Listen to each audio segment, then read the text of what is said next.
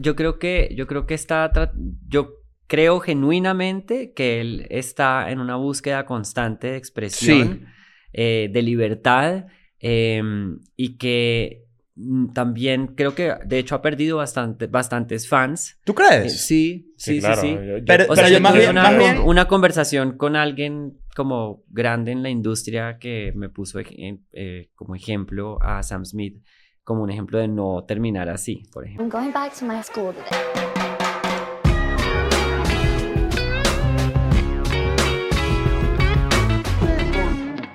Bienvenidos a un nuevo episodio de EDN and Friends. Este man en la casa. Un aplauso.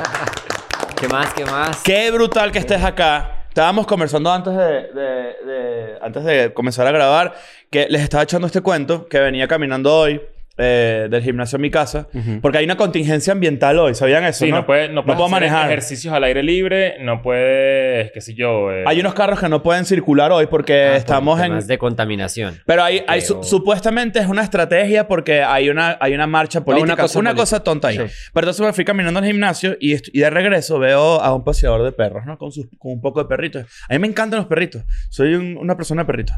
Y, Yo también. ¿Verdad? Y, y lo vi y se me ocurrió por alguna razón que mi perro Leopoldo Ujú. eh, se podía perder. Y imaginé que se perdió y casi lloro en una esquina.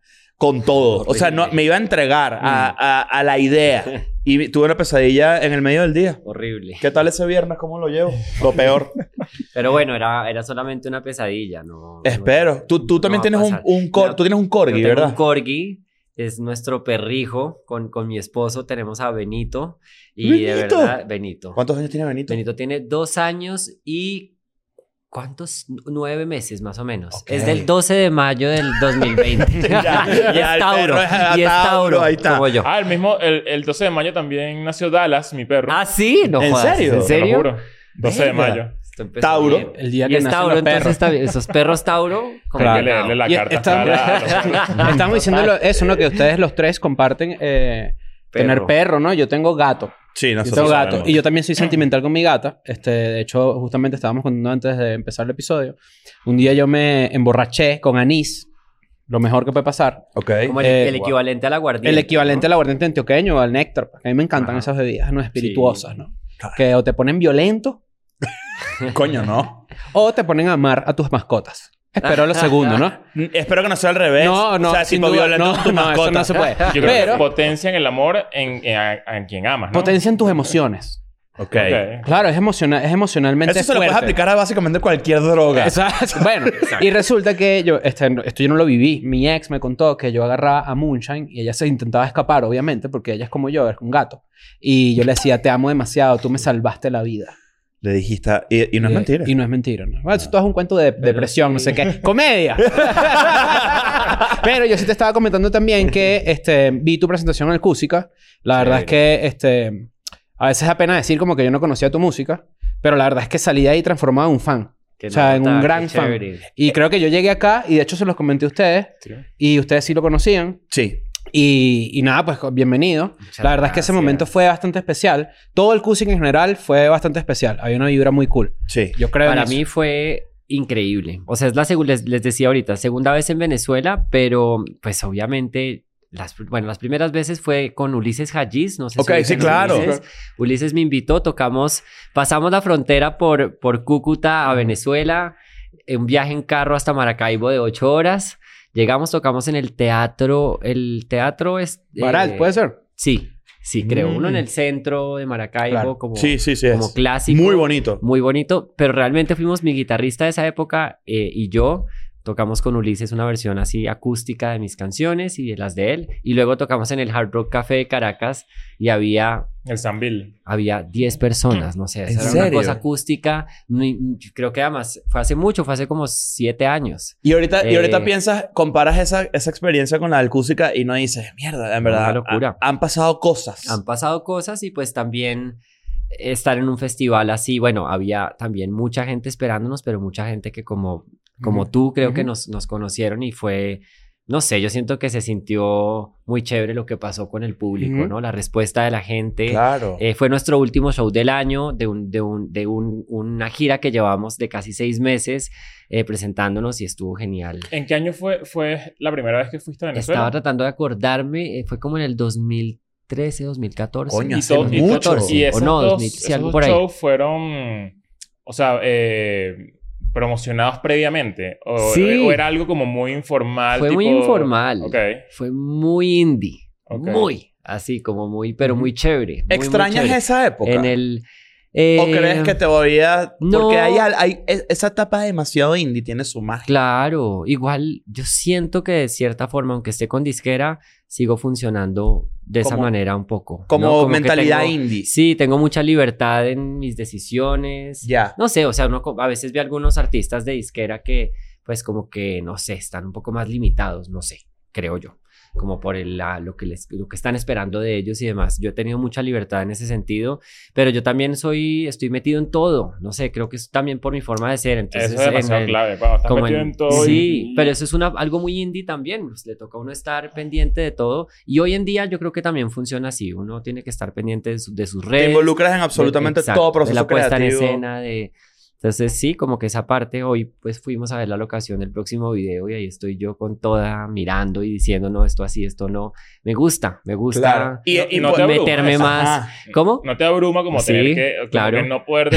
Obvio que me- soy esto, por eso digo, soy- al ser a veces como tan obsesivo con eso, soy súper eh, obsesivo compulsivo, eh, TOC total, eh, pues sí, sufro un poco también y me da ansiedad todo el tema, pero no puedo no estar ahí y no que no sea una cosa pasional para mí, ¿no? Es como... Es, es muy loco como, como la... Hay, hay un antes y un después en cuando aprendes como a delegar. Ujú. ¿Sabes? Que, que, que al principio como Mm. que te da como ese, ese miedo de Sí. que seguramente esta persona a la que le voy a dar esta responsabilidad no lo va a hacer bien porque Sí. yo soy el que sabe cómo, Cómo lo cómo se hace No, y cómo, cómo va a quedar.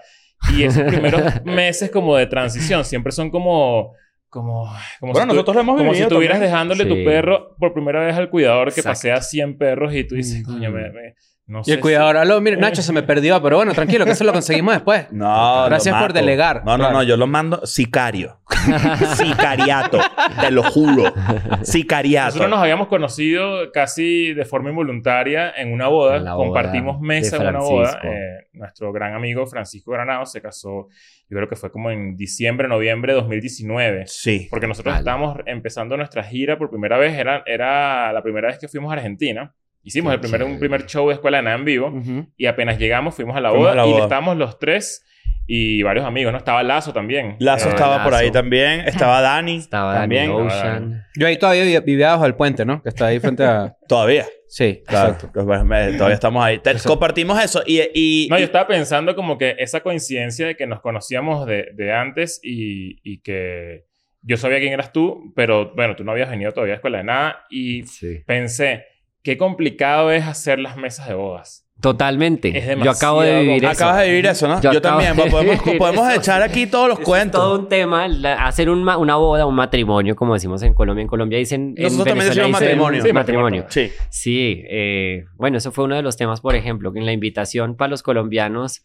como que empecé a dividir, entonces a los colombianos les ponía más matrimonio, a los mexicanos más boda, Mm. cosas bodas que Claro. uno se mete, pero... ¿Tu esposo así- es ma- es así mexicano? Mi esposo es mexicano, Ok. Yo colombiano, nuestra boda fue en Colombia, Ok. eh, y todo, o sea, eh, Yo vi el video muy bonito, boda, por cierto. De verdad, les quedó no, muy la bonita. verdad, voy a sonar recursi, pero ha sido el mejor día de mi vida, así sin duda, de verdad. yo te- o sea, yo tengo como- mejores que mi boda. Mira. no, yo sí puedo. No, ya la pasé muy bien total. Sí, no, fue increíble. Fue todavía como que lo, lo tengo muy, muy cercano. ¿Hubo, hubo choque cultural México-Colombia? No. Que, hay- que tú hayas notado. No, de pronto por ahí, en, en- pues eh, también fuimos muy cuidadosos en la música, ¿no? Como, bueno, yo, Ajá. encima- a mí me dio por hacer un festival en mi, en mi boda. Te iba a preguntar eso. Pues yo ¿Hiciste toqué- performance en tu propia boda? Sí, ¿verdad? Lo hice, pero además puse a por ejemplo, Daniela Espala eh, empezó cantándome, le dije, necesito que me cantes Bachata Rosa de Juan Luis Guerra para mi entrada. A Jimena Sariñana y a Marian Rusi las puse a cantar The Carpenters. Qué risa las puse a cantar. Las puse a cantar.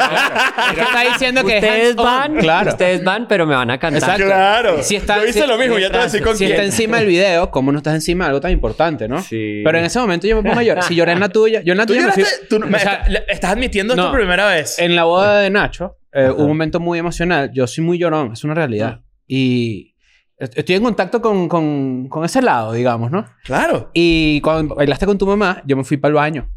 De verdad. Sí, claro. Porque no Sí, pudiste. Es, que fue un momento, o sea, es que piensa bien detrás de todo lo que todo lo yo, yo de estaba eso. pasando claro. la tarde. Uno Yo, ahí yo estaba sin todo su mamá. raro ahí. No sé. Yo me casé sin mi mamá, mi mamá no pudo venir a México Ajá. y yo viendo así que sí. Coño. No, bueno, pero entonces eh, échame un chiste ahí. Claro, porque sí, sí. Estaba, estaba como medio conmovido, medio como que no entendí. eh, Fue raro, fue raro fino. Fue Ah, lindo. positivo. Yo me fui caminando heterosexualmente al baño. Para no estar en contacto con mis sentimientos ahí en ese momento. Claro. No, no, es que fue, muy- fue un momento muy bello. Yo creo que este. Nosotros somos comediantes, ¿no? El comediante está muy de la mano con el cinismo. Eso Sí, es una realidad. sí, sí, Entonces, sí, cuando sí. tú tratas de apartar eso de tu vida, De ese momento fue muy emocionante. Mm. Yo estaba más emocionado que tú, te lo juro. Pues yo estaba así Es que como tú, que. estás, tú estás muy preocupado por, por, por, Yo to- por- porque pasa el momento. Claro. yo, yo estaba, yo estaba, Sí, porque sí, claro, sí, por- y por eso te pregunto lo del, lo del choque cultural, porque en mi boda, ese tipo de cosas, tipo, no sé si en Colombia es así, pero por ejemplo, en Venezuela que el baile con la mamá o la entrada, Ajá. eso no es común. Sí. Entonces yo, yo sentía, te voy a decir exactamente lo que sentía, que creo que además nunca lo hemos hablado. Yo sentía mucho juicio de esta mesa. ¿Sabes? Y, y no, y yo, Claro. porque yo hubiera hecho lo mismo. No porque, ay, qué, qué malditos. No. Era lo que esperaba, lo mínimo que esperaba de la mesa de Escuela de Nada en mi boda. Esperaba que hubo... Me caí burlándose. Pero obvio. eh, ahora que estoy diciendo esto, ahora, pero yo estaba como que, yo con mi mamá como que bailé, en verdad fue un momento muy bonito. También obligué a mis amigos, a Lagos y a Lazo, los obligué a cantar en A mi cantar, boda, a, los, a los tres. Sí, sí, sí. Este, y les, y les- y les- no sé si te hiciste lo mismo de inventarles que era el regalo de boda. Un poco, regálame sí. No, igual me esto. dieron otros regalos también. ¿En serio? ah, entonces Pues Lazo no sé, ahí me metí a la lista de regalos y me han regalado otras cosas. No estaban obligadas para nada, pero... Ah, no, mis No, amigos son lo peor. si estás viendo esto, dame dinero. Esto- te voy a mandar a ¿Quién- ¿Quiénes cantaron? Daniela Pe- Espala, Bachata Rosa. Sí, Bachata luego- Rosa, ojo, eso fue top la- 10 canciones más Uf. importantes de la música latina. Fácil, Increíble. 100%. Fácil. Increíble. Yo- Luego cantó Juan Pablo Vega, Monsieur Periné, eh, Paula Ah, Arenas. escuchando. Coño, pero tu boda estuvo Francisca. Valenzuela de, de, de, de Chile. Eh, estuvo Adán Jodorowsky tocando el bajo en Mm. una canción con Daniela Wow. Espala. Luego cuando to- toqué con mi banda... video latino. O sea, de cuenta. total. Sí, pues eso me decían algunos amigos que tú eres el único que se pone a hacer una boda y un festival a la vez. Sin y obviamente estaba un día antes todavía confirmando con algunos, pero estás seguro, sí, no sé qué. Entonces cuando fue el momento que me monté con mi banda, empecé, pues no quería hacer un show mío solo, sino Claro. que fuera una cosa muy parchada con amigos. Entonces iba llamando, bueno, ahora que se suba Claro. Un cara... para como- arriba. Y así les pasaban el in-ear y la cosa se lo iban cambiando y así fue. fue ¿A qué fue se genial. dedica tu esposo? Mi esposo es actor. Es actor. Es actor. Ok, sí. o sea Entonces, que- Y, se- y cantó también. Ajá, eso te iba a preguntar, porque los, claro... Los dos están en la misma posición. Y Se claro, mi, mi- mi esposa, mi Ah, esposa ¿sí? es actriz mexicana también. Ah, mira. Entonces me llama mucho la atención porque te pregunto como que tú dijiste, me voy a montar con mi banda, cosa que me parece brutal. Me imagino que también como un regalo a él, ¿no? sí. Sí, porque Total. eso era como que tu gesto hacia él. No, y, y los Y chicos de la banda. para ti. Y los chicos de la banda también. Bueno, ellos estaban invitados, obviamente, y todo, pero pues no deja de ser. Una vez ya show es como trabajo para ellos y fue como Claro. nos dieron en un ensayo, estaba Jorge también porque estábamos montando Cariñito juntos, Ok. esa canción en vivo.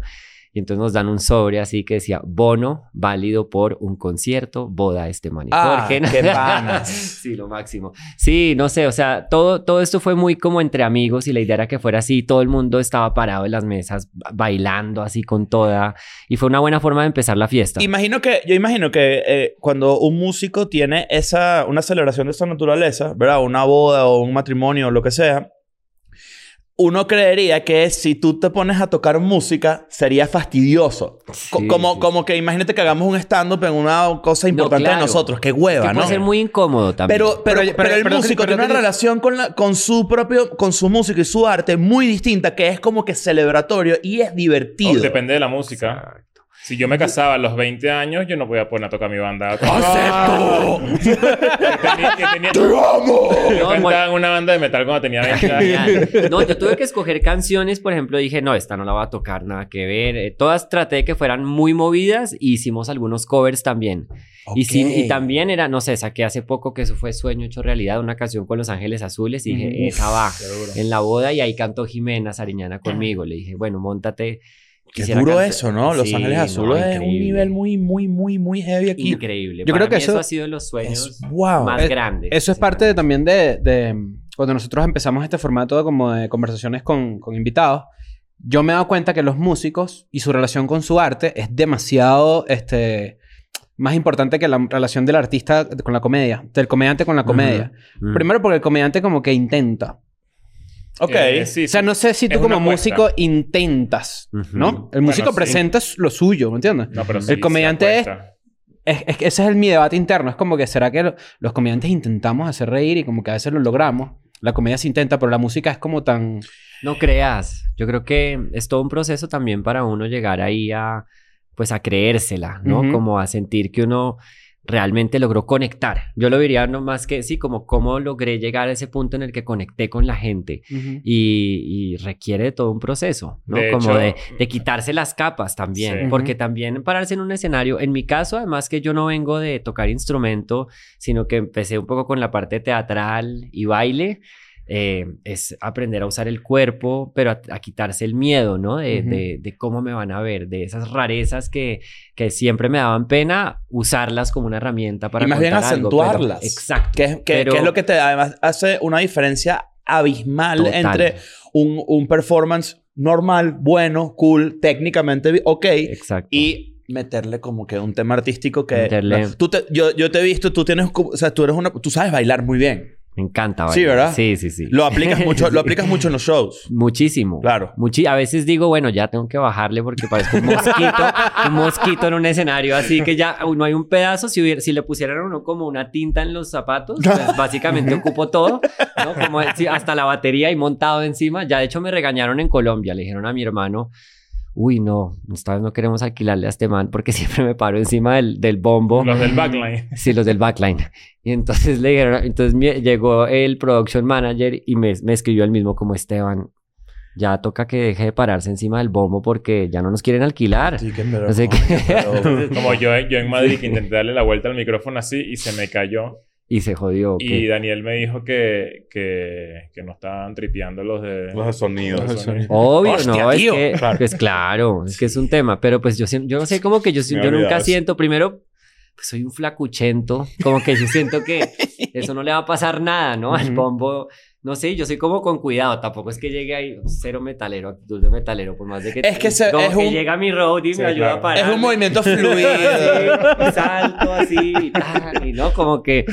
Claro. Sí. Es un movimiento fluido, se ve muy elegante, muy, ¿sabes? Pero no es como que no es de como que coñazo. llegue ahí, Ajá. ah, no. Es importante eso como, como tener eh, eh, alguien que quiere ser músico. Ahorita y te está escuchando, me imagino que debe pensar como que sería demasiado cool que yo pueda tener la posibilidad de tener eh, eh, bien mordido la, la comunicación corporal Ujú, y además saber cantar. ujú. O sea, como que, ¿sabes? Como que... Es jodidísimo. como que jodidísimo. debes sentir que tienes que tener muchas cosas como para montarte en una tarima y, y no solamente Pues- tener el talento de, de- de ser un músico, porque Total, total. ahí pego eso con la pregunta que tú hiciste, Ujú. porque si un músico o una banda se faja cinco meses en hacer una canción o lo que sea el tiempo necesario y la canción no funciona, compara eso o compara el tiempo perdido con una rutina de stand-up que a ti no te funcione, que tú puedes escribir en un chistecito. Con un chiste que lo puedes escribir en un mes. Sí.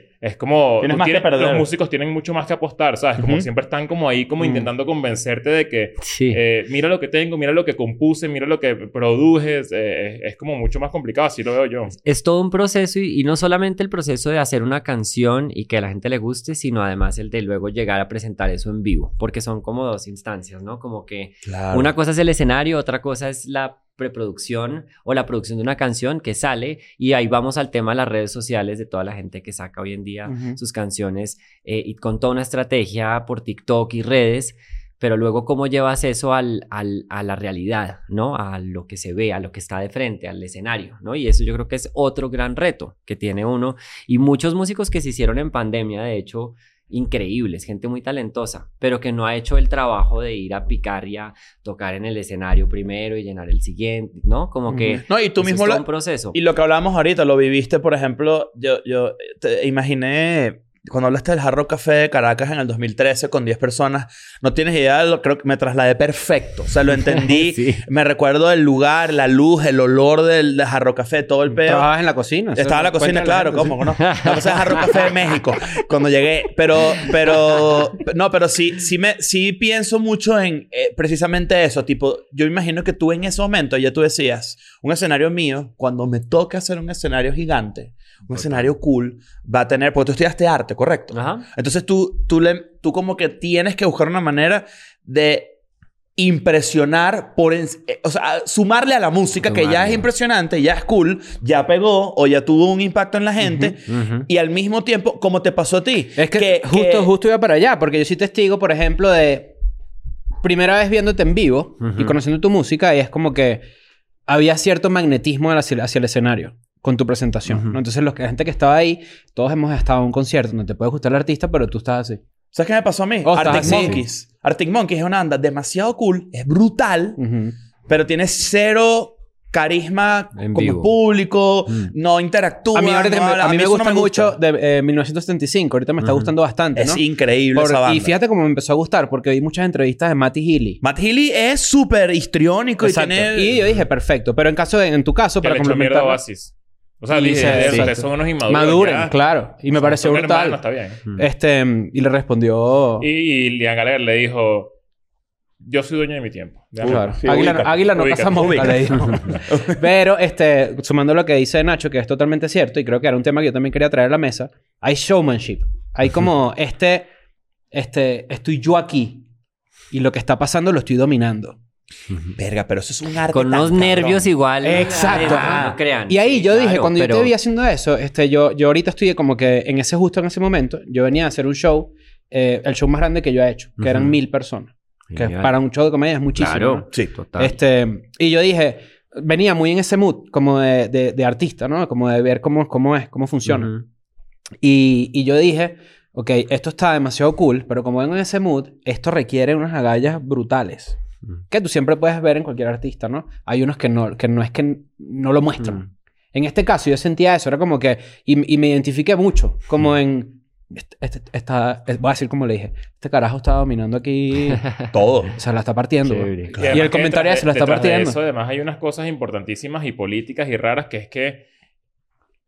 cu- ¿Hace cuánto tiempo no se hacía algo así en Venezuela? Exacto. Y entonces, ¿sabes? Que, hablando- que, que, tú, que tú vayas a, a- a montarte en una tarima allá como extranjero donde Sí, no sí, hay sí. tanta cultura de festival, por- porque Por no decir por- nada. Porque lamentablemente, bueno, por todo lo que ha pasado en los últimos 15, 20 años, y, y no sabes qué te, qué te sabes, qué te va a esperar. Sí, y aquí meto la cucharada y agrego otra cosa y es que tampoco hay tantos manes, chamos, hombres que lo hagan en Latinoamérica, en un proyecto musical. Mm. Eh, indie o masivo, lo que sea. Una cosa son reggaetoneros que bailan con cinco chicas semidesnudas al lado, ¿no? Exacto. Pero como que no es tan común. O sea, No. De hecho, eso no llama mucho la atención de Raúl Alejandro, Claro. por ejemplo, Ra- bailarín. A Raúl Alejandro los van a llamar los del backline y le vas a decir, hiciste un hueco en la tarima. Sí. Te cogiste la tarima y le hiciste un hueco aquí, ¿me Siempre entiendes? coge tarima. coge tarima Siempre mucho, coge sí. tarima. Total. Pero fíjate que eso llama mucho la atención de Raúl Alejandro y es como mucha gente lo considera, y me, me, me atrevo a decir que la mayoría, un plus. Correcto. Total, total. Esto es, es- es- Pero no estamos acostumbrados. No es- Sobre todo cuando so- se trata de hombres que cantan y bueno, yo además pues vengo, no, pues el hecho de que además yo sea muy público con mi orientación sexual y todo, pero como que para mí más allá de eso fuera o no, no me vería en un escenario de otra manera, ¿no? claro. Yo creo que igual sí el hecho de de pronto ser una persona LGBTIQ más me da la posibilidad de expresarme aún más y como que llevar eso aún más allá, pero ¿Por qué crees que a una persona heterosexual le cuesta más llegar a ese lugar? ¿Por Yo qué creo que- creerías? Porque todavía estamos muy, pues por lo menos, no, en general, yo creo que estamos muy, como muy anclados a los estereotipos y, a, y, a- y al miedo a que no sé, nos, nos juzguen por ser, Mm. por ser algo diferente a lo que uno es. No sé por qué, pero todavía como que existe eso muy fuerte en Latinoamérica. No tanto en Argentina, por ejemplo. Yo siento que allá es un poco diferente. Porque eso sí, hay muchas bandas, por ejemplo, de rock argentinas. Banda Los Chinos, por ejemplo. Brutal, Ubican Banda Los. Chinos. Buenísimo. Goyo, el cantante de Banda Los Chinos, es... Se mueve por el escenario y así. O sea, es como... Y es muy, muy histriónico. Muy histriónico. Y eso es muy común del... ¿No? En ba- babasónicos. Sí. Eh, Dargelos es impresionante también cómo se mueve y todo. Es muy a su manera igual. Pero, pero como que yo siento que en México, en Venezuela, en Colombia, Todavía. todo lo que esté está muy ligado a eso, ¿no? Incluso la manera como nos saludamos entre hombres. Eh, pues yo no con mis amigos, con mis amigos me importa un carajo y de pronto Claro, les doy un claro. beso o lo que sea, pero como que existe esta cosa todavía, el miedo de, ah, eh, ¿no? Como que me da cosa que piensen que soy gay y, Y, demás. y- y- y es, más- Entonces- es más raro aún que venga como... O sea, si tú tienes influencias de... de lo que tú tocas tiene ciertas influencias de música de anglo y Ujú. que, no sé, de repente venga alguien como Robbie Williams, que, eh, que es un tipo heterosexual, pero que tiene una tarima, eh, ¿sabes? Eh, como Total. Es súper abierto todo, Total. la manera en la que baila es, es increíble. Yo para atrás, Bowie, por ejemplo. Bowie. Bowie, bueno, Bowie es... eh, Y yo tenía otro ejemplo, por o sea, que también es como que, bueno, no es Chris Brown, pero es lo que, lo que dentro del movimiento R&B en Estados Unidos también hay grandes exponentes que bailan. Usher. Exacto, que Sí, yo creo que sí, Raúl también sí. se desprende de ahí, ¿no? Total, Usher, por total, ejemplo. Y en donde quizás hay como una tradición más larga de, de, de, mm, de la gente afro, de la gente negra, que Sí. de repente utilizaban más ese recurso en sus bailes y en su forma de ser. En Latinoamérica, la verdad es que sí, estamos fa- faltantes No había de eso. pensado eso. Es que- muy que- fuerte, o sea, te- en- sí, en el mundo anglo, Michael Jackson, ya pensando Ujú. en Michael Jackson, es como el perfecto ejemplo, con todas y sus particularidades y Ujú. todo lo que se vino a hablar después y demás, pero Michael Jackson es, para mí siempre fue desde niño, era como, yo quiero hacer eso, ¿no? Era como Claro. que, pero en, en Latinoamérica, no. Bueno, en España por ahí de pronto Miguel Bosé a su manera, Sí. Claro. pero esta cosa del show con No, toda... Europa, Europa sigue siendo más abierto también. Exacto, Y más, exacto. y más, y más tranqui con ese Entonces, tema. Sí, como que, como que ese es un tema también que, que uno se pone a pensar. En mi caso, yo no sé, yo no lo hago por, por eso, simplemente lo hago porque no me veo de otra manera en el, en el escenario y porque me encanta hacerlo así. Pero a lo que voy con lo que tú decías antes es que cada artista al final encuentra su lenguaje para conectar, ¿no? Y hay muchos artistas en México, no sé, se me ocurrió de una Ed Maverick, no es sino que cante y está ahí quieto y mira el Ujú. piso y tiene a toda la gente así. Entonces al final, para una persona que me decía, si está alguien que está viendo ahorita que quiere ser músico, es encontrarse con uno mismo, ¿no? Es como, es como de alguna manera, de verdad, simplemente enfrentarse a, los, a, los, a las cosas que uno, a los miedos, a los temores, a las rarezas que uno siempre se ha juzgado, a esa voz interior y sacarla en el escenario, ¿no? Como que esa es una de las formas más bonitas de presentarse, como tratar de ser lo más humano posible. Obviamente uno siempre que se monta un escenario cambia un poco, pero, pero es muy cool pensarlo así, ¿no? Como que cada uno a su manera encuentra una forma. Claro, te aparta. De, o sea, te- no- más que te aparta, te, te hace... Te hace Harry Styles es un gran ejemplo también Sí. de, de, de- ¿Por qué no? ¿No te parece? No me gusta Harry. ¿En verdad? ¿Por qué? No, no me gusta. Vaya el disco... Pero también hay gustos, ¿no? No, No, No, no, no, te total. preocupes. O sea, no- No no te molestes. Me gusta Zane. Eso sí me, me parecía... ¿Zayn te su gusta disco- más? Su disco me pareció muy cool, pero bueno, evidentemente no es el más famoso de No, pero me refiero, me- no me refiero tanto de la música, me refiero de la puesta en escena. De lo que, de, lo, de la, la propuesta en escena de Harry Styles va mucho en esa onda. Pero otra vez es británico. Entonces también Europa está Bueno, como no muy hablamos de Elton adelantado. John, por ejemplo. Ah, bueno, Elton John, Ah, pues, no, ni total. hablar. También pionero de la misma cuestión que estamos hablando, ¿no? Y yo siento que eso George que tú dices Michael también. es inspirador no solo para los músicos, para- o sea, para cualquier artista, ¿no? Total, Parte de la comedia total, también es encontrar tu voz. Totalmente. Este, Para un actor, y- para... Exacto, como todo, como cualquier persona, y mostrarse como tú eres es una, una buena eh, Ahorita que lo dices, frase de... Que suena fácil, pero es... Es No, no, súper uno siempre está buscándolo, siempre. Pero no te sea, pasa, no- por ejemplo, a mí me ha pasado, ¿no? Desde que yo este, voy a terapia, por ejemplo, Ujú. que hay veces que llegas a conclusiones que son muy como superfluas, entre comillas. Como que, bueno, la vida es una. ¿No? Entonces, Sí, uno está condicionado a escuchar frases de esa naturaleza y burlarse porque qué frase de mierda. Sí, sí, sí. Sí. Pero hay veces que tú llegas a esas frases a través de un proceso súper triste, súper doloroso o difícil, o quizás alegre también, y tú dices, ah, mierda, si es verdad, la vida es una. O sea, que, te, que sí te o sea, llega. sé tú mismo, por ejemplo. Eh, eh, es un consejo de mierda, sé tú mismo. es- sí. Es genérico, Pero, pero, que de pero, mierda. pero ¿qué hay detrás de eso? Es muy valioso. O sea, porque es como... eh, eh, y hay mucha gente que de repente a nosotros, porque nos sigue mucha gente joven, Ujú. que te preguntan cómo, cómo de repente llegaste hasta donde estás, o si tienes algún consejo para la juventud o algo así. La verdad es que es como que tú quisieras darle como un cheat code. Como que ellos le den a unos botones y se les arregle todo. O más bien ellos a veces piensan que tú lo que tienes. uno tiene un cheat code. Y la verdad es que no, no hay forma, no hay camino. Pero No, sabes que ese consejo es como súper cliché, pero a pesar de que es cliché, depende mucho quién te lo diga.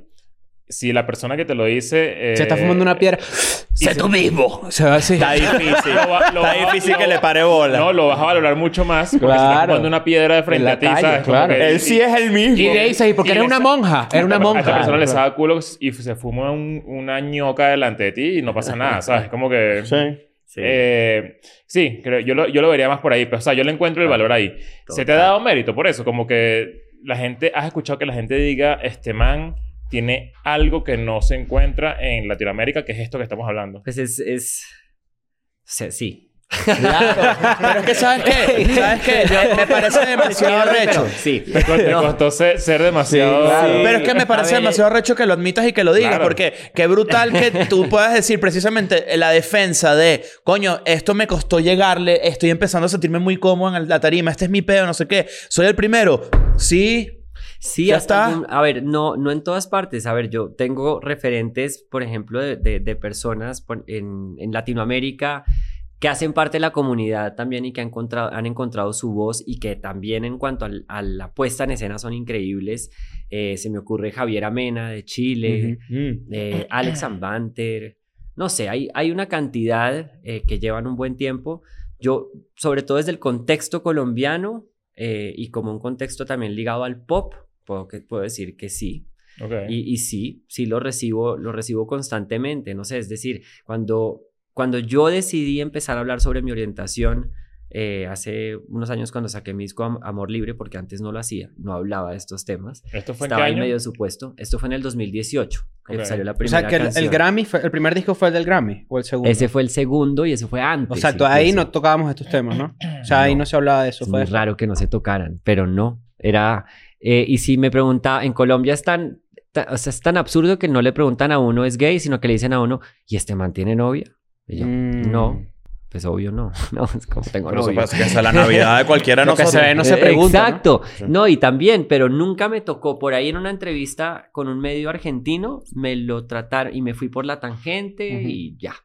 Eh, y sí, creo que no estaba preparado, pero nadie lo hacía. Qué risa la, primer- en de el los medios. 2018, yo decía, eh, y nadie en Colombia, como que no había esos referentes, por lo menos en la música y en muchos países tampoco, ¿no? En México yo tampoco lo tenía así muy claro. Era un tema que todavía se manejaba, hace nada igual, ¿no? Pero, pero cuando lo, lo hice fue a través de la música. Eh, y me cambió la vida, sobre todo ver los mensajes de la gente. Como decirme, no puedo creer que yo aquí en, en un pueblo, en la costa, en Colombia, tu disco me ha servido para Mm. aceptarme junto a mi familia, que somos fans tuyos desde hace mucho tiempo. Y, a- y gracias a ti me están aceptando a mí Yo también. tengo una pregunta súper ignorante. Sí, muy fuerte, ¿no? Yo tengo una pregunta súper ignorante. Porque eh, yo nada más he vivido en Venezuela, viví un año y medio en Argentina y ahora vivo en México hace cinco años, ¿no? Ujú. Y yo creo que tener un entendimiento un poco mm, de Venezuela profundo, de Argentina un poco básico y de México un poquito más que básico, ¿no? Ujú. En cuanto a, a homofobia, por ejemplo. ¿Consideras que Colombia y todo eso era porque Colombia es una sociedad homofóbica en general? Porque hay algo que yo Mm. noto viviendo en estos tres países y es que la capital se diferencia mucho de las demás regiones. Total. Entonces, de repente, Bogotá puede ser un poco más progresista, Sí, pero no, sé y si... en ese ha, ha cambiado muchísimo, muchísimo. O sea, en cuestión de unos años, de una pandemia también. Mm, o sea, claro. es impresionante. Ir a las calles de Bogotá, por lo menos, cantidades de chicos agarrados de la mano.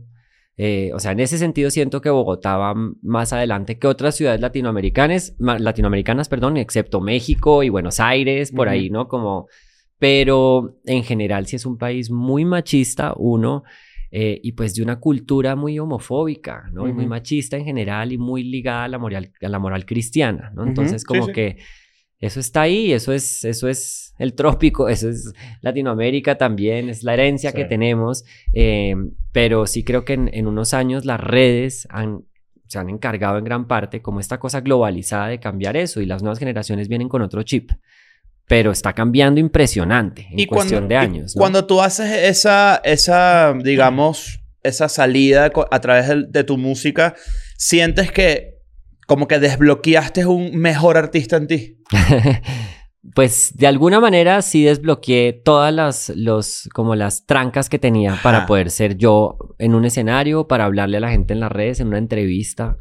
Como que sentía que las entrevistas se volvían un poco acartonadas, ¿no? Como que esta cosa ahí medio... Hoy en día como que me importa un carajo, ¿no? Solamente hay cosas que ya uno decide no hablar, punto. Ah, bueno, No porque hablar, ya pues, pa' lo qué. normal, como cualquier persona. Pero como que es muy rico uno simplemente ya no tener eso ahí guardado y que sea un tema y, y que Ah. esté por allá la jefe de prensa como... Ajá, Como. ¿no? A veces pienso como en los, me- lo- los medios o por qué los artistas viejos les cuesta tanto como aceptar eh, de repente una invitación a un podcast o a medios un poco más jóvenes. Y viene mucho de ahí. O sea, es como Total. esa obsesión de los medios de querer hablar de la orientación sexual de alguien, ¿sabes? Y como, y, y como además medio subestimarte porque Total. es como que te quieren meter por la tangente con una... Y que bueno, Absurdo. pero ajá, y... ¿Qué te parece este culo? Y te muestran una foto así, ¿sabes? Que, que es mi, pro- que es mi, pro- es mi problema tal cual con este... No sé, mucha gente nos acusa a nosotros de progres y otra gente nos acusa de ser lo peor de ultraderecha, ¿no? Y yo creo que es porque que siempre estamos de- como que Es que siempre... tratando de ver las O cosas. sea, tú siempre estás a un, chi- a un chiste de, de ser los, los, los extremos de cualquier cosa, ¿no? Ah, también se ha escuchado lo peor que puede haber de todos los lados, de todo, de todo Claro, tipo. pero, pero, pero, Pero- siempre, pero, pero- nunca con ganas de joder. Sí, exacto. Pero a mí lo que me llama la atención de lo que tú estás diciendo es que evidentemente hay una forma de hacer eh, comunicación en la que de repente ya tu música no es la noticia. La noticia es tu orientación Exacto. sexual. Es Ah, como que... Pero aquí Ridículo. morbo, el Eso es morbo. estúpido. Y a mí me fascina y me, me encantaría ver en algún momento de mi vida un documental de Juan Gabriel que esté bien hecho. No es que no hayan hecho mal, mal- bueno, pero No que sé, se narre hay- de verdad no hay- no hay cómo es producto de una época en donde ima- Mm. imagínate lo importante que hubiese sido para mucha gente y no es obviamente por echarle mierda a Juan Gabriel en el cielo No. o, o en el infierno según mucha gente que Exacto. o, o- o ahí en las Juárez, porque supuestamente está, Está vivo, claro. también Sí, dicen sí, que está estar vivo. por ahí, Pero está por lo ahí. importante que hubiese sido tener a esa persona como referente. Imagínate, en mi caso yo escuché escuchando, Juan- eh, crecí escuchando a Juan Gabriel en Latinoamérica, estoy seguro. Total. Que si hubiese hablado de eso desde otro punto de vista, como quizás se habla hoy, hubiese sido Total. súper interesante. Igual hizo parte para abrir el camino. Y sus Sí. canciones Ujú. Al final empezaban a hablar de esos temas y el que no quería entenderlo, pues por- para eso estaban escritas de esa forma. ¿no? Odio los secretos a voces. Odio los secretos a voces. ¿Por qué nadie está hablando de Pero esto? te voy a, te voy a dar, voy a montar este debate aquí en la mesa también. ¿Sabes también qué me gusta, que me tripeo mucho de ese aspecto de Juan Gabriel? Que Juan Gabriel también era, era una persona que tenía un poder sobre los medios muy bueno, que era, esto no es lo importante para conversar conmigo, vamos a hablar de mi música. Exacto. Exacto. ¿Sabes? Y eso a mí me parece increíble. Y en esa época. Y en esa época, más duro todavía. Entonces, es como Sí. que eso no es tu peo. Bueno, también eres Juan Gabriel. O sea, Eh, es como que no te pero- atrevas a hablarme así, ¿sabes? Como... Pero, pero sí, pero hay, hay, un, hay un balance extraño en, este, definitivamente, a, a ti te ayuda como persona y como artista, eh, te- simplemente tener eso en el lugar donde, donde corresponde, que es en tu vida y, y ya, y como debe ser. Total. Y al mismo tiempo, eh, hay, porque mi vida personal es importante para ti, eh, Radio 97.4. Exacto. Qué verga. O sea, si No, al venimos a hablar de mi música. Una vez eso salió, eh, me ayudó también posiblemente a escribir, yo creo que el disco más personal que había escrito, que al final fue un disco para cualquier persona, chico, chica, y que se lo dedicara al que quisiera, sin importar ori- orientación, Claro. lo que fuera. Pero ya, de ahí en adelante es la música. Y la música es lo más importante. Y al que le gusta, le gusta es porque conecta con la voz, con las letras, con el sentimiento que hay detrás, con la propuesta en vivo, ¿no? Eh, y ya. Y, y- pero también me ha tocado un poco dejar claro, es increíble, pero una vez uno sale del closet, entonces de una ya es como, bueno, ¿cuáles son los cantantes LGBT de Latinoamérica, ¿no? Eh, entonces hace música gay, porque es gay, es como que es, que es música gay, ¿no? Es como no. ¿no? Entonces, no, no, no es, no es Ojo, si hay un estilo de música gay que es ver- buenísima. Que es Ah, como no, la claro. música de discoteca. Jessie- buena. Claro. Jesse no, Ware. hay música, exacto, hay música, no, hay música, hay música, yo que amo ir a antros gays y, y, y demás, y hay música que yo digo, y en mi boda hubo un momento que yo dije, y le decía al DJ como, No, no, este es un momento que gay". todos los gays van a estar así. Entonces, claro, pero, pero claro, pues el hecho de ser gay, ¿cómo así que haces música gay? ¿Qué Eso quiere sí. decir? No, como que, entonces, es, es algo que me ha tocado luchar eh, y que estamos en ese momento en el que eh, pues incluso hasta con las plataformas. A veces uno dice, ¿no? Como que entonces llega el mes del orgullo, entonces... Te meten ¿dónde en un playlist, por ejemplo. metamos, ¿no? Las marcas Pero bueno, entonces todo- Eso, eso Pero ayuda y, no, y al mismo tiempo es No. como medio ambiguo. Sí, no, pero me ha tocado también, no sé, o sea, también yo siento que me he logrado abrir un, un campo en todo esto y en México además, en festivales en los que la realidad es, sí, soy el único artista gay, pero estoy ahí pues por la música. Y, y ya, y, Qué y así brutal. es, ¿no? Entonces, pero, pero no es fácil. ¿Sabes ¿no? con, No. quién pasaba, ¿Sabes con quién pasaba eso? Y por eso pienso que es una cuestión de géneros, de géneros musicales. Eh, con Depeche Mode, por ejemplo. Mm. Ajá. En los 80, es, eh, tú escuchas Depeche Mode y, y es música muy sexual, ¿no? Es como Sí, muy... total. eh, y, y ellos siempre, o sea, compartían... Me estoy riendo porque yo cuando era chiquito, en mi casa hay un disco de Mecano. En mi casa se escuchaba mucho Mecano. Increíble. Y yo cantaba mujer contra mujer y así se están peleando. Me- Mecano también es un referente Claro. gay increíble. y las Sí, letras o de Mecano son sí, increíbles. Y la voz de Nato Roja y todo el peo. ¿no? Hay, hay, hay, hay pocos... Hay poca música tan increíble a nivel de letra como la de Mecano. De Increíble, verdad. Hay poca. Cruz de Total. Navajas es una obra maestra de. Fácil. Total, pero de otro De- nivel. Y sabes de letra, también, ¿no? sabes también que, que cuando, tú, cuando tú hablas de eso de esa manera, yo pienso, por ejemplo, mucho en Ricky Martin. Total. Y yo me imagino, por me ejemplo... desbloqueé, tiene que desbloquearme. Ay, te, te, tenía bloqueado. Sí. Pero, ¿sabes qué? A mí, me, a mí me llama mucho la atención y yo, por ejemplo, tengo... Imagino esta situación, ¿no? En la que eh, Ricky Martin decide, toma, eh, to- toma la decisión de contarle al mundo que es gay, ¿correcto? Y yo puedo imaginar la cantidad de asesores de mierda que puede tener atrás un carajo Obvio. como Ricky Martin diciéndole ¿y qué va a pasar con tu fanática? Se te va a ir la Obvio. carrera a la mierda. Lo que estamos hablando tal. de los actores. ¿no? Horrible. Sí, no, sí. y que le ha pasado así de gente. O sea, eso es impresionante. La- a demasiada Ricky gente Martin. y que, y que Ricky Martin en verdad tiene mucho, tiene mucho valor lo que al final lo que hizo, no solamente porque yo nunca pensaría que había un riesgo real, porque eso es una idea que está, es un constructo como que de los tiempos y sobre todo de esa época. Pero que bolas Ricky Martin haciéndole así a todos los asesores que seguramente estaban protegiendo un dinero, un peo, como que, brother, eh, y fíjate, y nunca, en verdad no afectó Sí. en nada. Nada. Ujú. Y, y Sí. ahorita tú puedes ver todo el catálogo de Ricky Martin y Ah, podrías no. pensar si tú quieres, ah, esto es música gay. Total. Y en verdad siempre fue para todo, ¿sabes? Sirve para todo el mundo. Ujú. Si tú piensas en Sí. música gay, ¿qué es lo primero que se te ocurre? O sea, que estoy pensando en esa pregunta Ajá. porque Cher. lo primero que se me ocurrió fue Dua Cher, Lipa. ¿verdad? Ah, Cher. Cher. Cher es... eh, Believe, de Do Cher, por you believe in love after love? La primera que Gloria- usó autotune, Gloria. Trevi. Gloria Mm. Trevi. Los típicos, Eh, este, como himnos de ¿a quién le importa? Ese tipo de... sí, total. Esos son Claro. himnos A mí Jessie. Ware.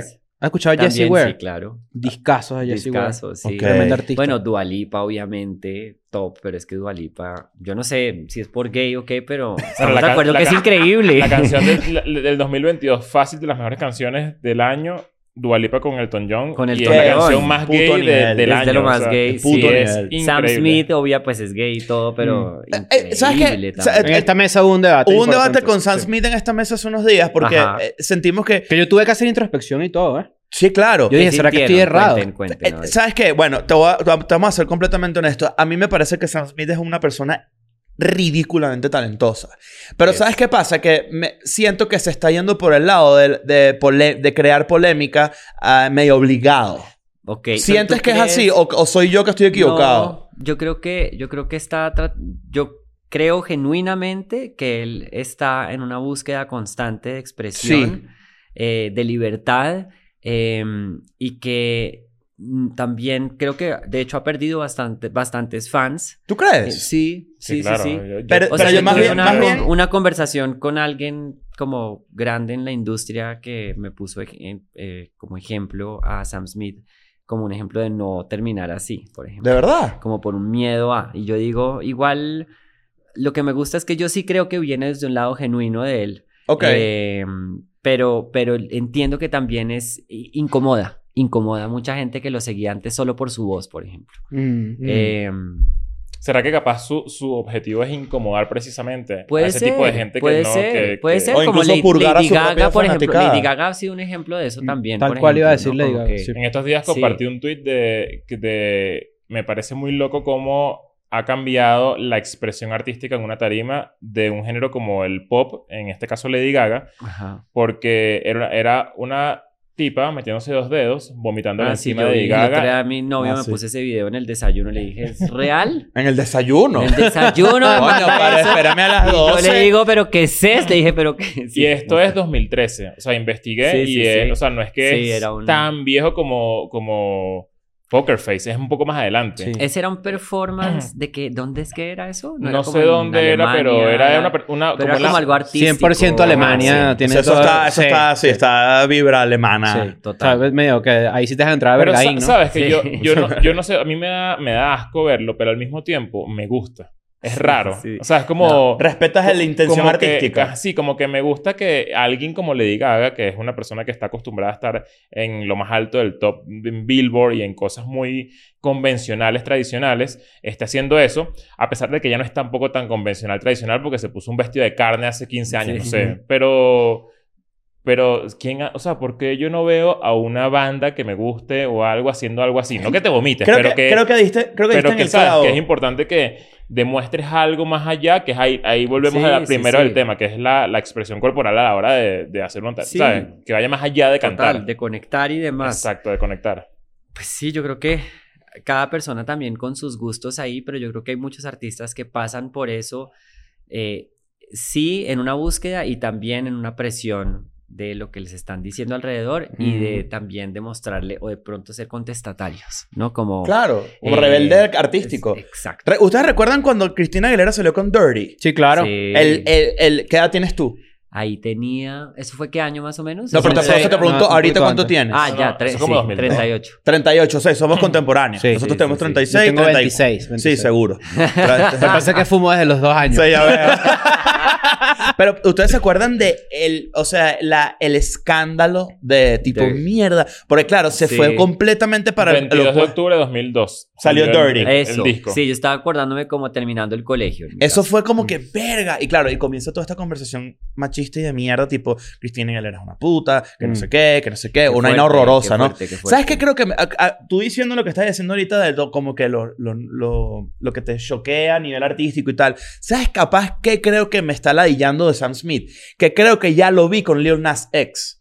Entonces, no Claro. encuentro novedad. Capaz va por Sí. ahí. Y entonces es como que, ah, ya Pero lo te vi. lo ju- por eso es que yo creo que no es una cosa de ser novedoso, sino de simplemente ir con su instinto y como fluir y decir, me quiero poner un perdón, iba a decir grosería. Bueno, Sí, claro que puedes decir puto vestido rosado, pegado y, y él además que está bien gordito y, y me encanta que esté así, que Mm, ¿no? que le sepa no- culo. Sí, que le sepa Esa culo. parte sí me la tripeo. esa parte siento, creo, o sea, quiero pensar que es así, ¿no? Yo, yo y vi en el, caso de él siento que es así, no sé. Sí, sí, sí, sí. Sí, de hecho Pero yo vi... hay yo no- artistas que no, perdón. Sí, perdón. Pero- Yo vi una entrevista con, con, de, de Sam Smith con Saint Lowe, de Sí, Apple. claro. Saint Lowe, grandes entrevistas. Increíble. De lo mejor. Eh, y hablaba mucho de eso, de tipo, de hecho estudiaron un poco la portada de su disco pasada y él, y él le dice como que aquí, y, y yo no sé si Saint Lowe lo que es es muy encantador, la verdad es que es un gran entrevistador, yo no sé si él estaba siendo honesto, yo me, me gustaría creer que sí, porque él es un tipo Ujú. muy genuino. Y le dijo a Sam Smith como que, yo no sé por qué yo te veo en esta portada, que estaba un poco más flaco, ¿verdad? Y le dice, te veo muy infeliz, muy Ajá. distinto a como te ves ahorita. Yo no vi eso. Muy interesante.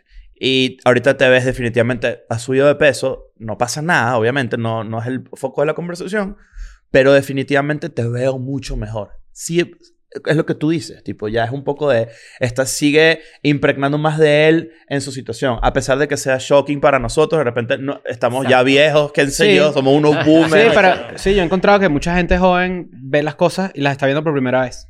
Ah, eso es lo Y ya nosotros es como que la gente que de repente, nuestra generación, que con Lady Gaga era wow, Madonna, ¿qué no hizo? Exacto. Tal cual. Total. O más para atrás así, Cleopatra, por ejemplo, ¿sabes? Ya me- No, para atrás así horrible. Y que Cleopatra en verdad usó el primer traje de carne Claro, para los por- sí, sí, sí, señor, sí, Y señor. lo de Cristina Aguilera fue una respuesta a Britney, que ya había eh, pasado de, de Baby One More Time a, a, a Slave for You. claro. a- Pero- Slave for You. Pero aquí esto es lo que yo digo ahora con mi análisis cultural neomarxista. lo de Britney era peor.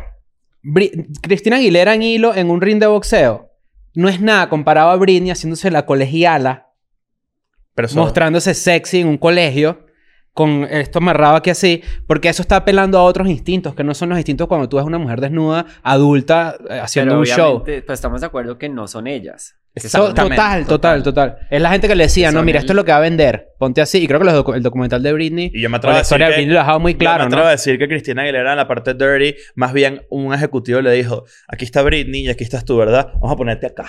Claro. Vamos a separarte Y eso, de Britney. eso que lo hayas hecho es interesante porque va de la mano justo con un tema que se liga con otro tema. Imagínate, muchos temas aquí. Wow. Licuadora de temas. A inventar la licuadora de temas, ¿eh? Parece la licuadora aquí. Claro. Este, hay una cuestión que es el queerbaiting, ¿no? Y yo siento Tal que cual. Harry Styles va por ahí. Eh, bueno, yo iba, ese era el tema que yo iba, a, yo iba a hablar de eso cuando estábamos hablando de Harry Styles Ujú. y te dejamos a ti también con Depeche Mode ahí, empezaste a hablar Sí. de Depeche Ah, Mode y sí, te sí. quitaron ahí. Pero sí, sobre lo que estás hablando del queerbaiting Ujú. eh, con Harry Styles, que también lo han dicho con Bad Bunny y demás, ese es un tema, o sea, yo como que no es, no estoy, mejor dicho, aquí que entiende una vez que voy a decir esto, no estoy juzgando a nadie ni estoy en contra de nada, pero más allá para, digamos, para la, la comunidad LGBTIQ, para las personas que están buscando un espacio eh, y que de verdad quieren una aceptación, eh, en Latinoamérica, hablemos puntualmente, no está pasando, pero cuando artistas eh, claramente heterosexuales muestran esta expresión libre, ¿no? De género y de, de usar un montón de cosas como muy queer, la gente las acepta. Ese es un poco el problema, que yo Mm. digo, está genial que lo hagan, pero les aseguro que si yo, que de hecho yo aquí no, me Porque ven, a no él sí, tengo, a mí no no, tengo ni las ¿sabes? uñas pintadas y en mis shows sí salgo pues con mis pantalones, botacampana y todo, pero el, si yo me paso un poco más de la raya, voy a recibir mucho más prejuicio y latigazo que si lo hace Harry Styles o bueno, pongamos a alguien la- latino, Eh, bueno. Bad Bunny o en el caso de la escena en la que yo me muevo, Lazo. ¿No? Por eso digo, aquí no es nada en contra de nadie, estoy analizando una cosa cultural nuestra, de cómo so- seguimos tan metidos en ese tema de que le permitimos una cantidad de cosas al hombre heterosexual que hace y deshace. Y esto, otra vez, no estoy aquí con ningún discurso de No, nada, no, pero es una entendió perfecto. realidad, es una realidad. Es como que qué bueno tú, pero ¿por qué? Pero, pero, ¿por qué tú no. Entonces, a lo que yo voy, a mí me parece igual genial si Harry Styles lo hace desde un lado otra vez genuino porque le gusta y demás. En el fondo yo creo que eso también tiene un tema de marketing. Sí, ojalá. O sea, lo, lo que estamos apostando ¿no? aquí es que ojalá no sea de laboratorio. Exacto. No, pero es 100% es laboratorio. A mí no me da miedo decirlo. Pues la gente de Gucci, que ya no me da patrocinio. Ver, te imaginas. Que esto quede como una reflexión, mejor dicho. Es correcto. Y la otra reflexión es la otra que yo quería decir. Evidentemente, ser migrante te conviertes en una parte de minoría. Este, Ajá. hay veces que yo he sentido, y no sé si te pasó a ti haciendo la gira de medios, porque hicimos una gira de medios sim- simultáneamente, eh, en la que la gente, como tú eres migrante, tú eres la voz de los migrantes. Y hay algo que, que yo quería conversar contigo, o por lo menos preguntártelo, que es que yo siento que la gente cuando entrevistan a alguien de la comunidad gay, él es la voz es de la la voz. comunidad gay. Y es un peso muy fuerte, porque yo igual todos los días estoy aprendiendo. Con Ujú. mi novio además es como, y tenemos una cantidad de amigos que yo Tu siento que esposo en te esto- así y le dice, me- sigue siendo novio. Bueno, legalmente todavía pero estamos en no, ese no. proceso porque nos tenemos que casar por lo civil acá, que nos falta Pero eso. igual, igual. Pero no, es mi esposo, mi esposo, esposo. de acuerdo. Y me encanta decir mi esposo, mi marido y todo. No, tengo que quedarme ahí. ¿Qué iba a decir yo? Se me fue. Estabas armando lo de... lo Claro, de- cuando te conviertes en Ah, la no, voz la- claro. Pues, fue pucha, y muchas veces uno dice, hay muchos temas de los que no me siento con toda la propiedad de hablar. Ujú. Quiero averiguar más. Y tengo, la verdad, tenemos muchos amigos que nos han instruido. O sea, yo me comparo con el Esteban de hace 10 años y digo, güey, puta, yo era un homofóbico en el fondo con algunas cosas, ¿no? Como que el tiempo me ha cambiado, eh, no sé, en el fondo soy una persona privilegiada, soy un gay eh, blanco que no tuvo problemas con- afortunadamente con su familia, eh, pero pues pienso en otras personas de la comunidad y ahí sí las personas trans, por ejemplo, y ahí digo mis respetos, ¿no? Entonces, Claro. no como que hay mucho para aprender y demás, pero sí, ese, ese peso de, de- ser la voz es, no es fácil. Yo me, yo me atrevo a decir y todo que a nivel artístico, eh, cuando te tiran eso encima, o por ejemplo, en el caso de, vamos a lo que nosotros vivimos, de comediante, ¿no? Tipo, hay, o, o- esto, esto lo escucha todo el mundo, músicos, comediantes, por ejemplo, hay niños viéndote, por ponerte un ejemplo. Yo no quiero esa responsabilidad. De que hayas ni- niños viéndote. No, que... De que, que- tú eres- tú- que- de que lleves el peso de ser la figura heterosexual de internet. por ejemplo. Entonces, no, no, lo que, no, lo que quiero... No, Lo pregunto de verdad, o sea, como que, ¿será que desde un punto de vista de, de tono Lo que- y de comedia eh, pasa también de este lado? Sí, como claro. que estos tres tipos son heterosexuales y obviamente todo lo que digan siempre va a tener una mancha de, de ¿sabes? Como de, y, a- de- y de el- prejuicio. y en el fondo, sí. o sea, y el- lo, lo que quiero decir con esto es que siempre va a haber alguien que cree que yo soy el responsable de educar o De nosotros acuerdo, de o tú a ciertas personas y tú diste en el clavo perfecto que es tu, tu yo de hace 10 años es muy distinto al de ahorita. Igual me gusta creer que nosotros y en 10 años vamos a ser distintos y así. Y yo no quiero tener una responsabilidad porque yo estoy constantemente cagándola, equivocándome y quiero también aprender muchas cosas que yo no sé. Entonces a mí no me gusta tener la responsabilidad de enseñarle Mm. algo a alguien. No, ese eres tú. Yo nací perfecto. Sí. Ajá. Tú...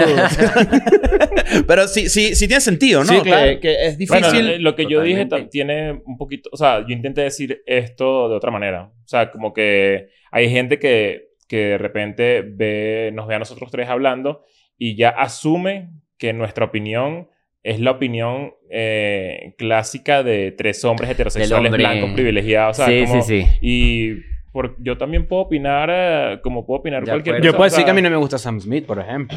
O sea, es que yo creo que se perdió una cuestión de... de mm, Evidentemente vivimos en una época en la que los tres tenemos más de 30 años y quizás no nos afectó tanto como hay gente joven que sí. Total. Vivimos en la época de los identity politics. ¿Qué eres tú antes de quién eres tú? ¿Qué eres tú? Tú eres eh, blanco. Ah, ok. Entonces tu opinión está aquí. No menos ni peor, porque hay quien dice que es mejor y hay quien dice que es peor. ¿Qué eres tú gay? Entonces tú estás aquí. ¿Qué eres tú migrante? Entonces tú estás aquí. Y es como que ya va, pero ¿y quién soy yo realmente, no? Que creo que también es parte de las conversaciones que, que la gente debería tener. Y creo que yo creo yo que nosotros hemos hecho chistes acá de cómo los tíos dejan de ser homofóbicos lentamente, pero siempre siguen siendo homofóbicos un poquito, ¿no? Entonces hay como cierto avance.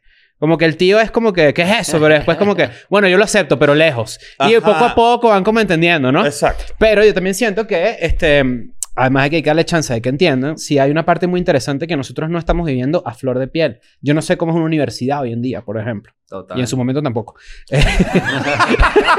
No, de hecho, que jode, porque Ah, estuviste sí, más de estuve- 10 estuve- años. Estuve bastantes años ahí. ¿Ah, sí? Este, sí, pero bueno. Es otro tema.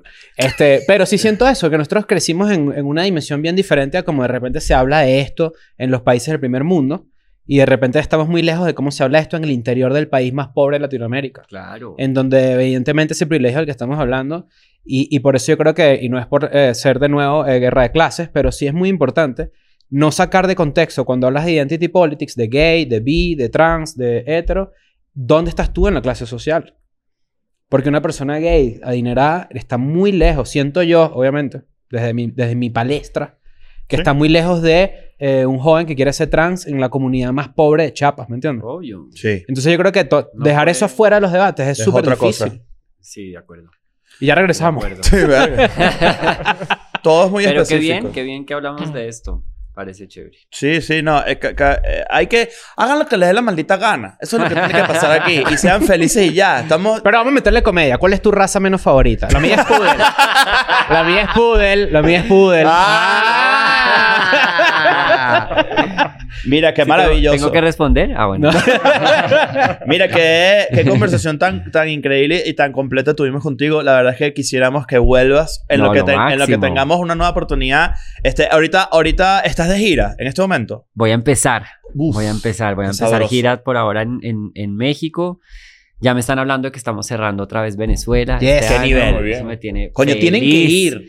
No, fue increíble, lo digo. Además, hoy eh, que estaba con Paper, que lo conocen, Claro. venezolano y está haciendo la Sí, producción de, de mi próximo video, y me decía, tú llegaste y le mostraste a los venezolanos que bailas y a un venezolano eso es lo mejor que le puede pasar. Estoy de acuerdo. dije, pues vamos a seguir. Igual que pasa con Colombia, pero es más chévere cuando pasa fuera de un país que no es del de uno y, claro. y fue increíble, la verdad, esa experiencia en Venezuela. Entonces, sí, vamos a ir a Venezuela, vamos a volver a Perú, a Colombia. México. Entonces, está armando ahí una gira chévere. Qué Y bien maravilla. acompañada de un disco.